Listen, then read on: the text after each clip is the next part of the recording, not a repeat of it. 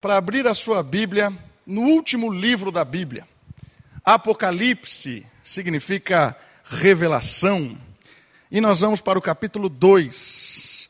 Capítulo 2 de Apocalipse. Vamos trabalhar não só nesse texto, mas hoje eu quero trabalhar numa temática. Hoje nós vamos rodar alguns textos bíblicos numa temática especial. Porque essa igreja em Éfeso estava tendo uma experiência interessante e que constantemente nós temos que aprender com essa experiência da igreja em Éfeso. E a igreja em Éfeso, ela tem um parecer com a igreja em Corinto, que foi a igreja que nós estudamos semana passada. Falamos dos dons e das manifestações do Espírito na igreja de Corinto, como eu já mencionei no começo do culto, uma igreja dividida, e que Paulo apresentou ali a essência do Espírito, a diversidade do dom, a unidade que o Espírito traz. E aí, hoje nós abrimos o culto falando de 1 Coríntios capítulo 13, que é a essência da igreja, é o amor. E nesse texto, Paulo vai, desculpa, João, na verdade, o Senhor Jesus usando o apóstolo João, vai chamar a atenção para essa igreja a respeito do amor. E hoje nós vamos falar sobre o amor. O que é o amor bíblico? Como demonstrar, como sentir, como vivenciar o amor bíblico. Apocalipse, capítulo 2. Por favor, acompanhe a leitura, eu vou ler do verso 1 até o verso 7. Ao anjo da igreja em Éfeso, escreve: estas coisas diz aquele que conserva na mão direita as sete estrelas e que anda no meio dos sete candeeiros de ouro. Conheço as tuas obras, tanto o teu labor como a tua perseverança, e que não podes suportar homens maus, e que puseste à prova os que a si mesmos se declaravam apóstolos, e não são, e os achastes mentirosos e tens perseverança, e suportaste provas por causa do meu nome, e não te deixastes esmorecer. Tenho, porém, contra ti que abandonaste o teu primeiro amor. Lembra-te, pois, de onde caíste, arrepende-te e volta à prática das primeiras obras. E se não, venho a ti e movereis do seu lugar o teu candeeiro caso não te arrependas. Tens, contudo, a teu favor que odeias as obras dos nicolaítas, as quais eu também odeio. Quem tem ouvidos, ouça o que o Espírito diz às igrejas. Ao vencedor, dar-lhe-ei que se alimente da árvore da vida, que se encontra no paraíso de Deus. Queridos, a igreja em Éfeso é uma igreja muito interessante, porque ela é uma igreja com uma boa ortodoxia. E o que significa ortodoxia? Ortodoxia é uma linguagem adequada da palavra de Deus, é uma teologia correta, é um conhecimento, um, um ensino correto, certo das Escrituras. Era uma igreja que conhecia verdadeiramente a palavra, vivia a palavra era uma igreja que estava vivendo baseado e pautado na palavra de Deus. Inclusive, um dos elogios que o próprio Cristo dá para essa igreja é que eles odiavam as obras dos nicolaítas. Quem eram esses tais nicolaítas? Era um grupo de pessoas que é, disseminavam, soltavam falsas, falsos conceitos imorais dentro da comunidade. Falavam algumas coisas perniciosas, falavam algumas coisas meio perigosas, e isso começou a, a, a, a, se espalhar. Mas a igreja em Éfeso era uma igreja atenta, conhecia essa seita, conhecia esses ensinamentos perigosos, e eles se pautavam na palavra, odiavam esse tipo de mentira. E Deus está falando: eu odeio também, como vocês odeiam eles. Por isso, era uma igreja conhecedora da palavra. Era uma igreja que vivia a rotina de igreja. Uma coisa interessante é que quando a gente vive uma rotina, às vezes nós paramos de pensar e vivemos a rotina. Às vezes, quando nós vivemos uma rotina, a gente se torna, pensando em termos de igreja, uma organização e não um organismo. A igreja é um organismo, ela é feita de pessoas. Pessoas são vivas. O organismo é vivo, traz viva, emana, traz vida, emana vida. Mas a organização, ela funciona automaticamente. E a ideia de uma rotina é uma constância, às vezes simplesmente pela constância. E rotina é interessante porque às vezes você desliga e continua fazendo sem perceber o que você está fazendo. Eu lembro que quando eu estudava em Campinas, eu morava em Atibaia e eu ia para a faculdade em Campinas. E foram quatro anos de estudo. E eu morei em Campinas um tempo, um tempo eu fui de van e um tempo eu fui de carro. Eu ia todos os dias. Pegava o carro de manhã, ia até a faculdade, acabava a aula e voltava para casa. Todos os dias eu fazia o mesmo percurso. E tinha dia, depois de um tempo, que eu não via a estrada. Eu entrava no carro, a hora que eu percebi, eu estava em casa. Eu não vi nada do que eu fiz. Por quê? Porque foi uma rotina. De tanto eu fazer o mesmo caminho, o mesmo horário, o mesmo jeito, eu desligava por completo. E às vezes eu percebi, não, já, já cheguei, já estou em casa, já estou na faculdade. Eu agia por, por rotina. Eu agia porque eu sabia como funcionava. Eu conhecia as curvas, sabia onde estava o pedágio, sabia onde estavam os radares, diminuía, é claro, para não tomar multa. Então, automático. Automático. Vivia automaticamente. E o apóstolo João, inspirado por Jesus, ou o próprio Jesus falando, tem um alerta para essa igreja. Igreja em Éfeso. O seu problema é diferente da igreja em Corinto, mas a solução é a mesma. O seu problema não é como a da igreja de Corinto. A igreja de Corinto estava ali dividida por algumas questões teológicas e práticas do dia a dia. Mas a solução é a mesma. O seu problema é que você virou uma igreja organizacional uma igreja ritualística, uma igreja em que as pessoas vão com muito prazer nas reuniões, participam dela, guardam a palavra, conhecem a verdade, mas não é mais viva. E por que não é mais viva? Porque agora não tem a essência da igreja. Não tem a essência do cristianismo não tem o motor da fé cristã. E o que é o motor da fé cristã? É o amor. Igreja que não ama vive como organização. Uma comunidade que não ama e não faz as coisas e não vive desfrutando deste amor vira uma seita. E por que uma seita? Porque não sei se você percebeu, o Senhor Jesus, que está usando o apóstolo João para escrever a carta, ele diz assim: se você não se arrepender, ou seja, se você não voltar ou corrigir essa ritualidade, eu vou vazar. Eu vou sair da igreja. Vocês vão continuar muito bonitos, praticando a sua religiosidade, mas não tem mais nada a ver comigo. E qual é o problema disso? Tem gente que não vai ver problema nenhum, com Jesus ou sem Jesus. Por quê? Porque o ritual é mais importante. É aquela história dos monges que ficaram a noite inteira discutindo se existia ou não Deus. Aí, por volta das três horas da manhã, eles chegaram à conclusão de que não existia Deus. É, não existe Deus mesmo e tudo mais. Foram dormir. O outro, no outro dia, cinco horas da manhã, um monge levanta e olha lá o outro, ajoelhado, levantou, fez a sua oração, foi ali, fez a sua meditação, ele ficou inconformado. Porque, horas, ficamos a noite toda discutindo se existia ou não Deus. E chegamos à conclusão de que não existe Deus. O que ele está fazendo? E aí o monge vai até o outro e pergunta assim: o que, que você está fazendo? A gente não chegou à conclusão que Deus não existe? Por que, que você continua a sua oração, a sua rotina? Aí ele falou assim: o que, que Deus tem a ver com isso? Às vezes, a igreja não precisa de Deus porque ela vive muito bonitinha no seu ritual. Acorda cedo, vai para a EBD, participa da aula, volta para o culto, vai na semana de oração. Não tem nada de errado fazer isso. Ao contrário, isso é essencial para a fé cristã.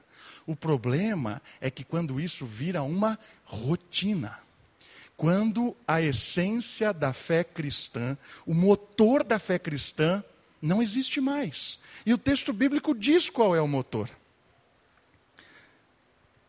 Volte ao primeiro amor.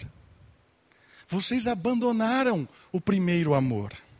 E aqui existem duas possibilidades interpretativas de primeiro amor.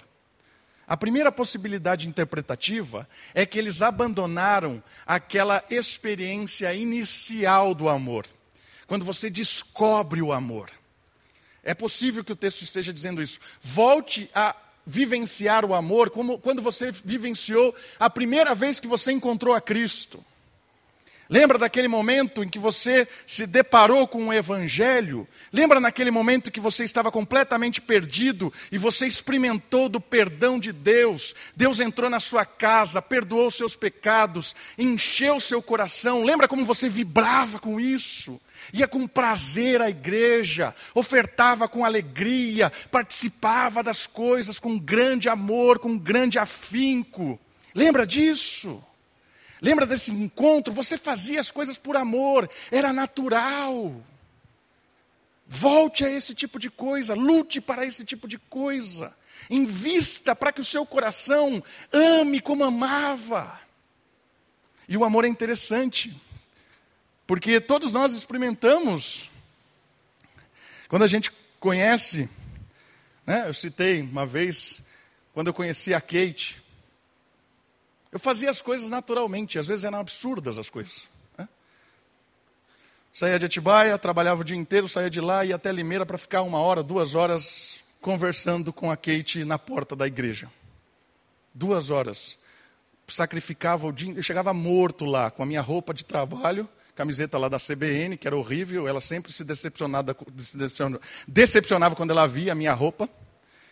Mas era um prazer por quê? Era natural. Eu amava fazer isso.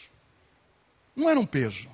Eu estava exausto o dia inteiro naquela rádio, mas eu tinha alegria de ir até Limeira, passar uma hora, duas horas e depois voltar para Atibaia, morto.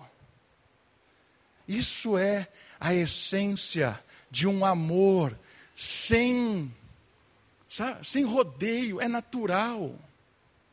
As virtudes, elas são cópias do amor. Por isso que Paulo diz assim: não adianta doar tudo, ao, ao, doar tudo que você tem aos pobres se não tiver amor. Não adianta você falar a língua dos anjos, não adianta você se sacrificar que não tiver amor. O que é que Paulo está dizendo disso? Paulo está falando o seguinte: esse, é, essas características, essas virtudes, essas coisas que você pode fazer, elas são imitação do amor.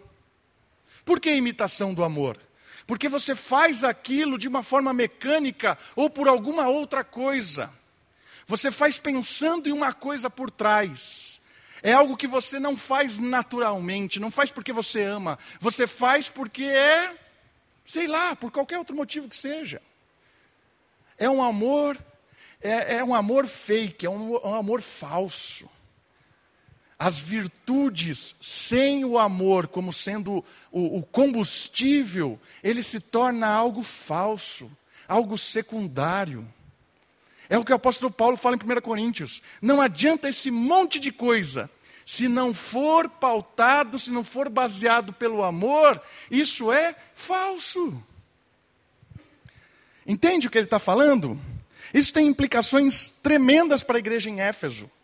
Porque ele está falando assim: meu irmão, minha irmã, você está indo na igreja, está lutando contra os nicolaítas, está fazendo tudo direitinho, está cumprindo a lei, é um excelente religioso, mas você está fazendo isso por quê? Qual é a base disso? O que é que você está querendo? Porque não tem amor. Quem faz por amor, faz por prazer e por sacrifício. É amor, eu estou me doando, tô... é prazer fazer isso. Quando não tem amor, a rotina vira sacrificial peso. Vira pesado. Aí você cria um monte de regras, é um peso, mas eu tenho que ir. É um peso fazer parte disso, mas eu tenho que fazer. É um peso. Acabou o amor. Aí você pode perguntar para mim, Davi, mas que amor é esse? Como é que isso acontece? Porque todos nós aqui lutamos com isso. Nós temos a tendência a cair na religiosidade. Nós temos a tendência a cair no mecanismo. Nós temos a tendência a virar rotineiros de igreja. Como é que nós podemos voltar à primazia do amor nesse primeiro significado que Paulo dá? Voltar a ter esse, esse sentimento inicial. Como podemos fazer isso? Um outro significado que o texto tem, voltar ao primeiro amor, pode significar voltar a priorizar o amor. Não quer dizer que você precisa ter a, a voltar à primeira experiência, a experiência inicial com Cristo. Quer dizer que tem que retomar a primazia do amor, colocar ele em lugar devido novamente. Essa é uma outra interpretação do texto. O amor caiu, subiram outras coisas. Ir na igreja é mais importante do que amar. Doar, fazer qualquer coisa é mais importante do que amar. Então Paulo está falando assim: priorize novamente o amor. Desça tudo isso, suba o amor lá no topo, volte a priorizar o amor para que a igreja volte a fluir. Mas como? Como Davi? Como pastor? Entender isso e fazer isso. Eu queria que você abrisse comigo em 1 João.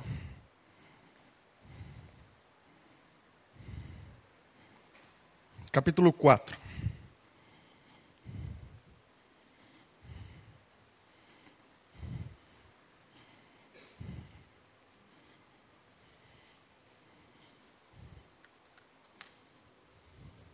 Versículo 19.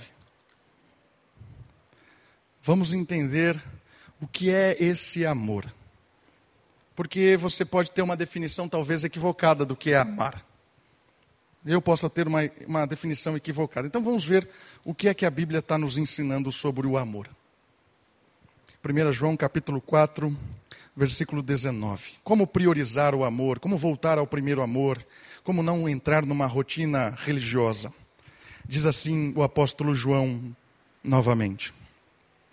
Nós amamos porque Ele, Deus, nos amou primeiro. Então preste atenção nisso aqui. Não existe amor verdadeiro, pleno, se não houver um amor de Deus em nós. Você está dizendo que não há amor no mundo? Não é isso que eu estou dizendo. Eu estou dizendo que existe resquícios de amor no mundo. Isso é a graça de Deus, é a graça comum. A graça de Deus permite que o homem experimente o amor, mas não na sua totalidade. Como assim? O texto está dizendo assim: nós podemos amar, nós podemos experimentar da noção verdadeira do amor, porque Ele nos amou primeiro. Qual é a diferença do amor do mundo para esse amor? No idioma grego, tem algumas palavras para amor. Uma delas é ágape. Ágape é um amor usado muitas vezes para essa demonstração da ação de Deus de amar alguém. Quando Deus ama uma pessoa, Ele restaura o amor dessa pessoa plenamente. E aí ela vai poder exercer o amor ágape para com as pessoas. Mas e as pessoas que não têm esse encontro com Deus? Na prática. Se nós não experimentarmos do amor de Deus, nós não amamos pessoas, nós amamos virtudes nós armamos o que elas representam. Fala mais. Como assim? Um casal se casa e depois de um tempo chegam e diz assim: nós não vamos mais ficar juntos. Por quê? Porque acabou o amor. Por que acabou o amor? Por algumas coisas. Ela já não é mais honesta comigo. Ela já não me trata como me tratava antes. Ela conta algumas coisas estranhas. E você? Ah, ele. Ele é alguém que conta algumas coisas meio esquisitas. Ele traiu a minha confiança em várias coisas. Não tem como amar essa pessoa. O que aconteceu? Não se ama a pessoa, se ama a virtude. Ela era digna de amor quando era honesta, quando falava a verdade, quando tratava bem. Então eu amo a virtude, não a pessoa. Quando a pessoa deixa de agir comigo com virtude, eu deixo de amá-la. O amor acabou. É isso que impera no mundo. Entende? Mas e o amor de Deus? O amor de Deus é baseado em Romanos capítulo 5, versículo 8. Mas Deus prova o seu amor para conosco pelo fato de ter Cristo morrido por nós, sendo nós ainda pecadores. O que isso quer dizer? Que quando Deus olhou para mim, Davi, eu não tinha virtude nenhuma. Eu era egoísta, eu estava de costas para Deus, tinha o traído por várias e várias vezes. Deus olhou para mim e não viu nenhuma virtude. O amor ágape, ele transcende, ele passa pelas virtudes e ele chega na pessoa. O amor do mundo esbarra na virtude. Quando a virtude não existe mais, o amor não passa. Não tem como amar, porque não tem virtude. Deus ama pessoas e não virtudes.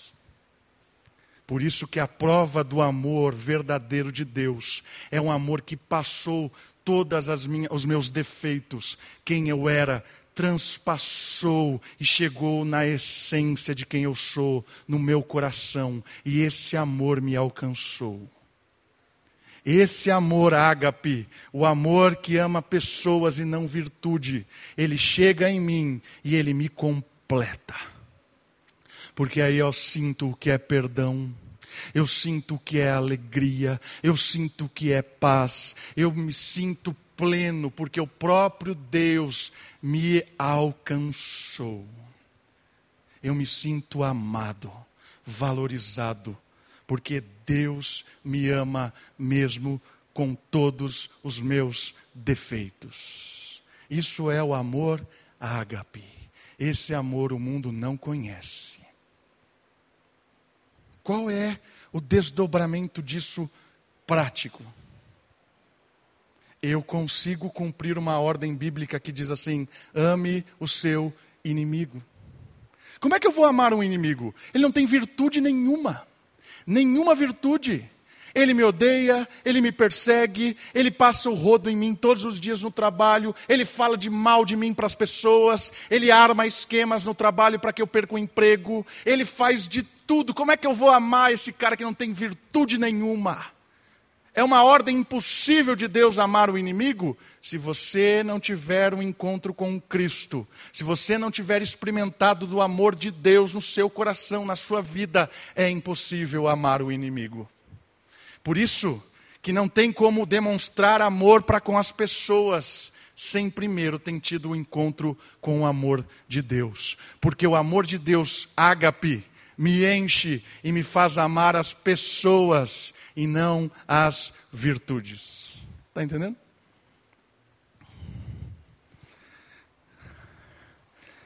Quando você, quando eu experimentar deste amor que me alcançou, mesmo sabendo quem eu era, foi me buscar, me perdoou, me tirou do vale da sombra da morte, quando eu experimento isso, esse amor me constrange. E a palavra usada pelo apóstolo Paulo, constrangimento, é impulsiona. É uma mola que impulsiona. Esse amor de Deus que me alcançou, me faz amar pessoas.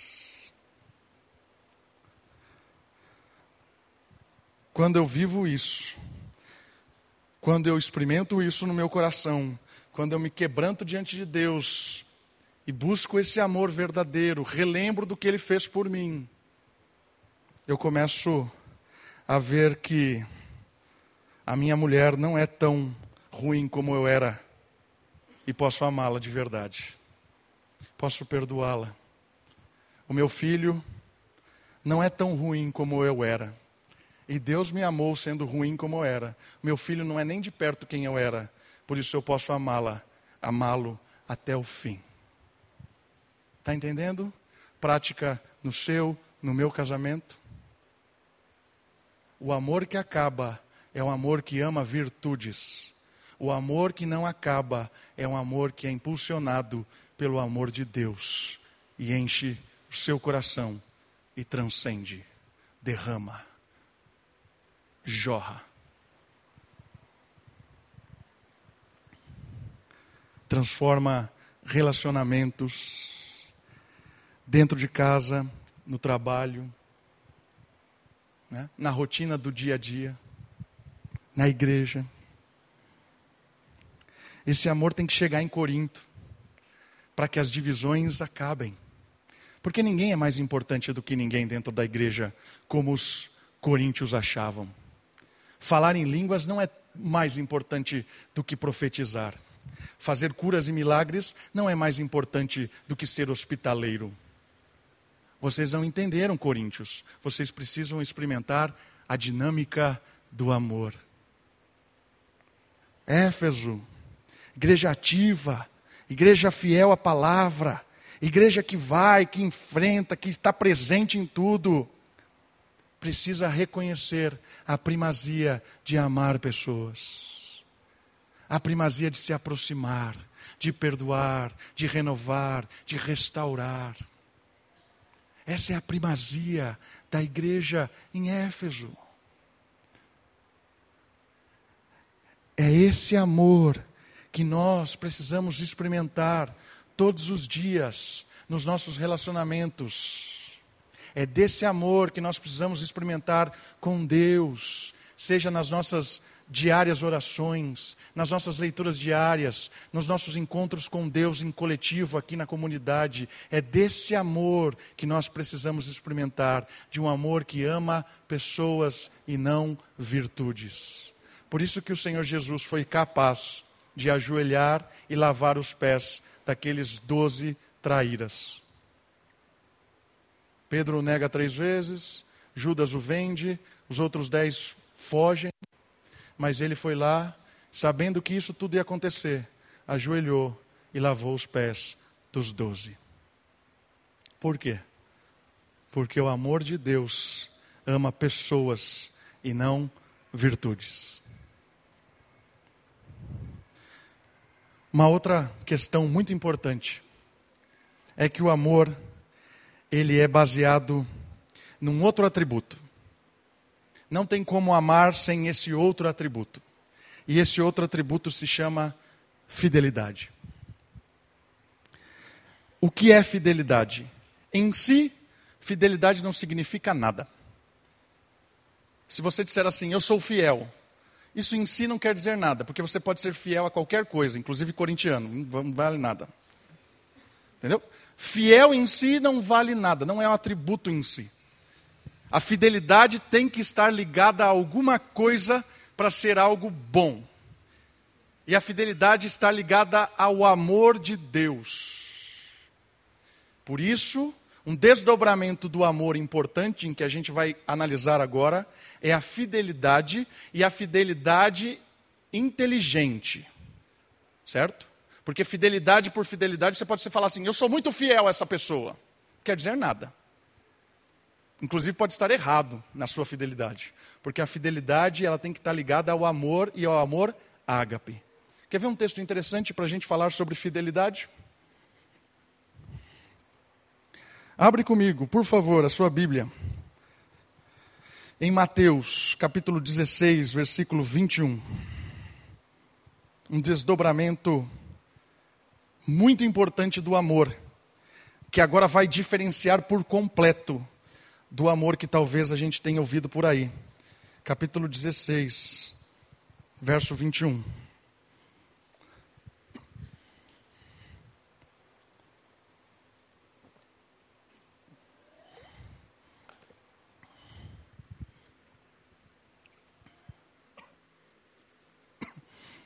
Mateus 16, a partir do 21.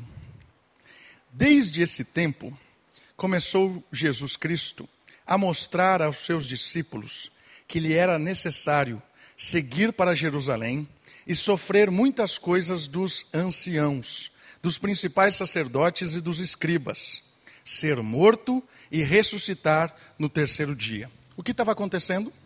O Senhor Jesus chamou os discípulos e falou o seguinte: Pessoal, presta atenção no negócio agora. Eu vou para Jerusalém e o bicho vai pegar. Lá, o pessoal vai me, me, me prender, o pessoal vai acabar com a minha vida.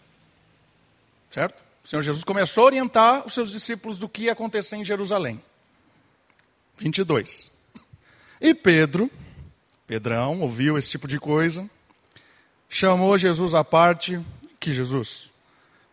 e começou a reprová-lo, dizendo: Tem compaixão de ti, Senhor. Isso de modo algum te acontecerá. Entendeu o que aconteceu? Pedrão, muito fiel a Cristo, fiel a sua, a, a, a, por, pela amizade que tinha construído, fiel, cara fiel fiel. Conhecia o Senhor. Chamou assim Jesus ao canto e falou assim: Jesus, não fala essas coisas. Não fala isso. Tem de misericórdia de você. Não é para tanto. Não é, não é assim. Não seja tão radical.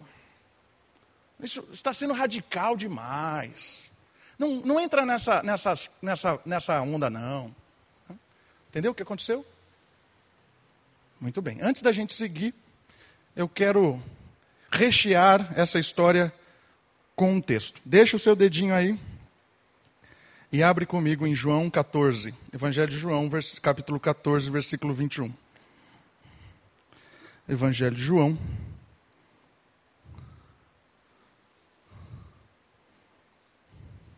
Capítulo 14, versículo 21.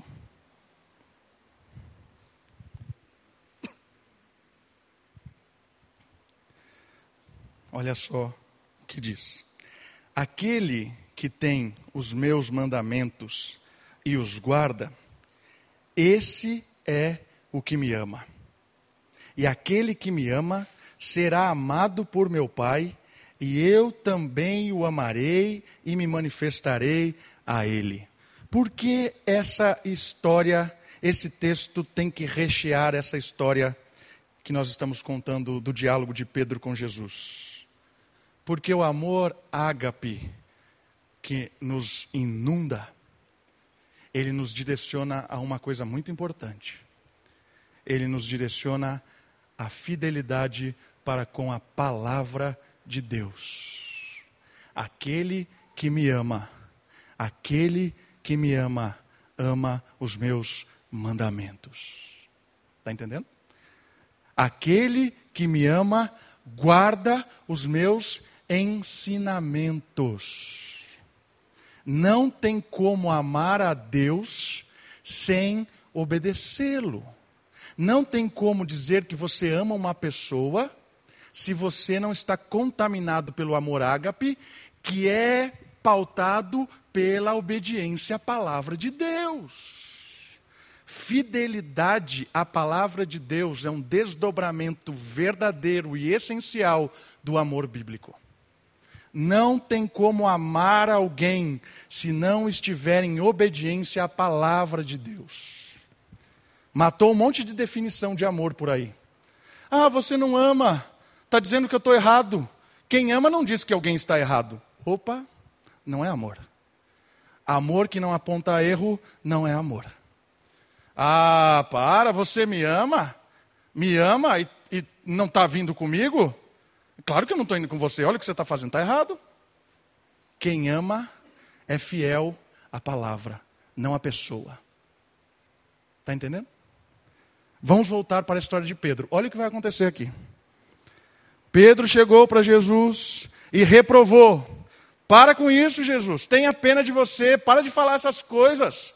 Que morreu o quê, cara? Que falta de amor próprio. Falta de amor próprio? Para. Para. Deixa de ser radical. Ame. Seja amor. Que morte o quê? 23. Mas Jesus, voltando-se, disse a Pedro: Sai, arreda, vá embora, opositor, Satanás. Tu és para mim pedra de tropeço, porque não cogitas das coisas de Deus, e sim das dos homens. Palavra amigável de Pedro, doce de Pedro, mas sem nenhuma verdade bíblica. Jesus diz o que para Pedro? Sai, capeta. Percebeu? A fidelidade de Pedro para com Jesus, se não for baseada na palavra de Deus, é inútil. Pior, é diabólica. Pedro está sendo fiel a Jesus? Tá. Vou até a morte com o Senhor né, disse isso. Mas aqui a palavra era outra. Para de, de falar em morte. Tenha compaixão. Vamos, vamos continuar o ministério aí. O senhor é bom nisso aí que você está fazendo. Sai, Satanás. Sai daqui.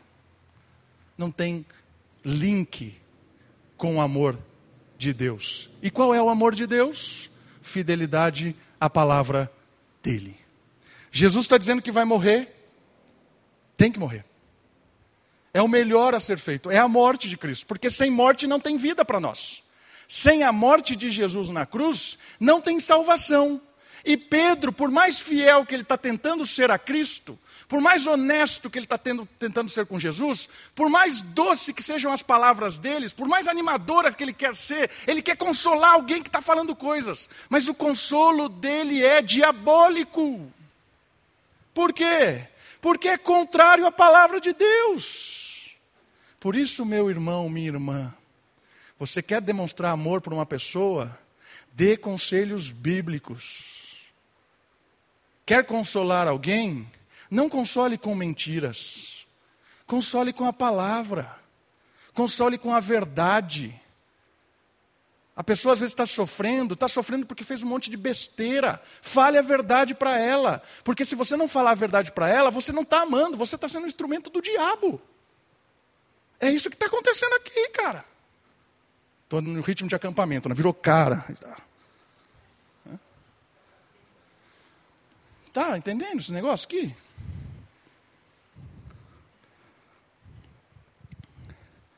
Outra aplicação. Essas palavras de doçura, elas são perigosíssimas. Por quê? Às vezes, a gente está com um problema, uma dificuldade, seja no casamento, seja no trabalho, seja no dia a dia, um, um problema, uma dificuldade, uma dúvida. E a gente quer buscar conselhos, quer ouvir pessoas.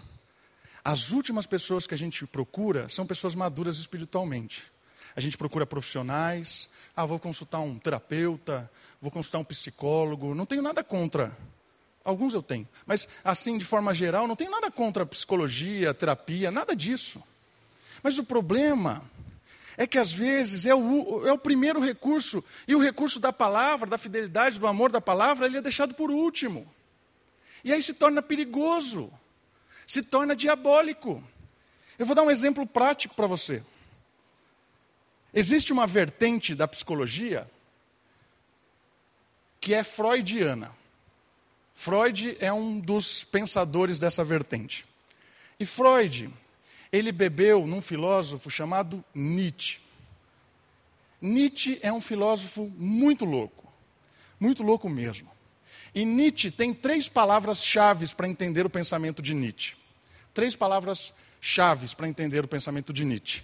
A primeira palavra-chave de Nietzsche se chama niilismo. E Nietzsche define niilismo fora do comum. Ele inventou uma definição de niilismo. Ele, ele era muito louco. E ele diz o seguinte: o niilismo é você abrir mão de qualquer coisa espiritual além da terra, abrir mão das coisas, desculpa, abrir mão das coisas da terra em favor de coisas espirituais, de, de coisas acima, de uma moralidade acima dessas coisas naturais. O niilismo é você, não existe nada que regula o universo. Não existe moral, não existe certo e errado, não existe. Existe o aqui e o agora. Nietzsche fala o seguinte: então, niilismo, você tem que fugir do niilista, porque o niilista, ele nega os prazeres de hoje em prol de uma coisa espiritual, de uma coisa elevada. O nihilista, no pensamento de Nietzsche, ele nega o dia a dia de hoje, os prazeres e a rotina do hoje, em prol de uma coisa superior, uma moral elevada, uma coisa acima transcendente. Essa é uma primeira palavra. A segunda questão de Nietzsche é um desdobramento daquilo que é uma frase bem conhecida dele: Deus está morto. E por que ele fala Deus está morto? Ele não está falando de Deus em si, ele está falando de um pensamento religioso. Ele fala o seguinte: você vai experimentar realmente a vida quando você matar com um martelo, e ele usa isso no livro dele chamado O Crepúsculo dos Ídolos, você vai matar com um martelo todas as divindades, certo? E você vai matar a divindade que te diz o que é certo e errado. Para com isso. Viva a vida. Viva a vida sem um regulador. Não existe regulador. O pensamento regulador, seja ele uma divindade, seja uma lei, seja qualquer coisa que você coloque como regulador da sua vida, bobagem. Mata isso, bate martelo nisso. Segundo o pensamento de Nietzsche, não existe princípios reguladores. O terceiro pensamento chave interessante. Então, como é que eu devo viver? Nietzsche vai dizer para você: viva o máximo da potencialidade da sua vida. Fuja de pessoas que impeçam você de viver. E esses moralistas que ficam dizendo para você o que é certo e errado, fujam deles. Fuja de pessoas que dizem para você que você está errado em alguma coisa. Fuja, porque ele está impedindo você de exercer a potencialidade do prazer da vida. Quem é que bebeu em Nietzsche? Freud. E tem um, um, livro agora de um francês que saiu recentemente, diz que Freud copiou tudo de Nietzsche, que não tem nada em original. Ele copiou tudo. E aí você tem um psicólogo de vertente freudiana que vai te dar conselho. E aí você chega lá e fala para ele assim: Olha, eu estou com um problema na minha esposa. Né? Ela fica lá falando para eu parar de fazer isso, parar de frequentar tal lugar. Pra... O que eu faço? Ela é uma reguladora dos seus. É, é uma reguladora está tá impedindo você de, de, exercer os seus potenciais da vida. Está tá impedindo. Você já estava dizendo para mim o que vai fazer. É verdade, é isso mesmo. Entendeu? Da onde vem isso? De conselhos terapêuticos muito apropriados de um bom freudiano. Por isso, meu irmão, minha irmã, não ouça o mundo antes de ouvir a palavra. Não ouça o mundo antes de ouvir pessoas espirituais. Não pegue conselhos de pessoas, talvez que não tenham compromisso nenhum com a palavra. Porque sem palavra não tem amor. Sem palavra não tem fidelidade. Sem palavra é morte.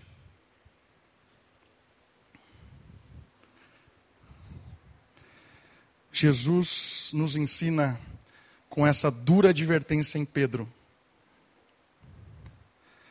de que o amor é primazia na igreja e na vida. Não tem como ser igreja e ser crente sem amor. Jesus nos ensina que se a gente não se voltar a uma vida de amor verdadeira, amar as pessoas e amar o que nós fazemos para a glória de Deus, estamos indo para o caminho errado. Jesus nos ensina que o amor é central. Em segundo lugar, o Senhor Jesus nos ensina que o amor, ele é verdadeiro, bíblico, quando ele é fiel à palavra de Deus. Não existe amor sem fidelidade à ordenança de Deus. Por isso eu queria que você e eu saíssemos daqui hoje convictos de que você pode experimentar do amor de Deus, que é fantástico. Um amor que perdoa, que não se cansa dos nossos recomeços, que nos ajuda a crescer, um amor que nos anima, que nos impulsiona, e um amor que nos liberta das ciladas do diabo. Por quê? Porque é um amor que nos dá um princípio regulador de vida, que é a palavra. Quando eu me atento para a palavra, eu consigo amar as pessoas verdadeiramente, consigo amar os meus inimigos, consigo amar a Deus de verdade. Não porque eu acho que devo amar ou como eu acho que devo amar, mas por causa da palavra eu amo verdadeiramente. Vamos orar? Abaixe sua cabeça, feche seus olhos. Louve ao Senhor pelo amor derramado na cruz. Louve ao Senhor pelo amor que nos inunda. Louve ao Senhor pela palavra que nos regula. Peço ao Senhor misericórdia para que nós possamos amá-lo acima de todas as coisas e amar a Sua palavra como, amamos, como não amamos nada neste mundo.